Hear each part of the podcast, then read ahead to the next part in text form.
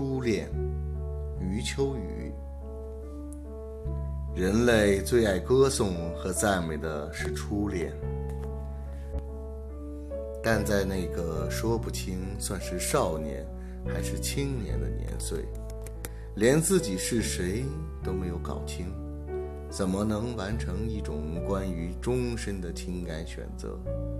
因此，那种选择基本上是不正确的。而人类明知如此，却不吝赞美，赞美那种因为不正确而必然导致的两相糟践。在这种赞美和糟践中，人们会渐渐成熟，结识各种异性，而大抵是在中年，终于会发现那个唯一的出现。但这种发现多半已经没有意义。因为他们肩上压着无法卸除的重担，再准确的发现，往往也无法实现。既然无法实现，就不要太在乎发现。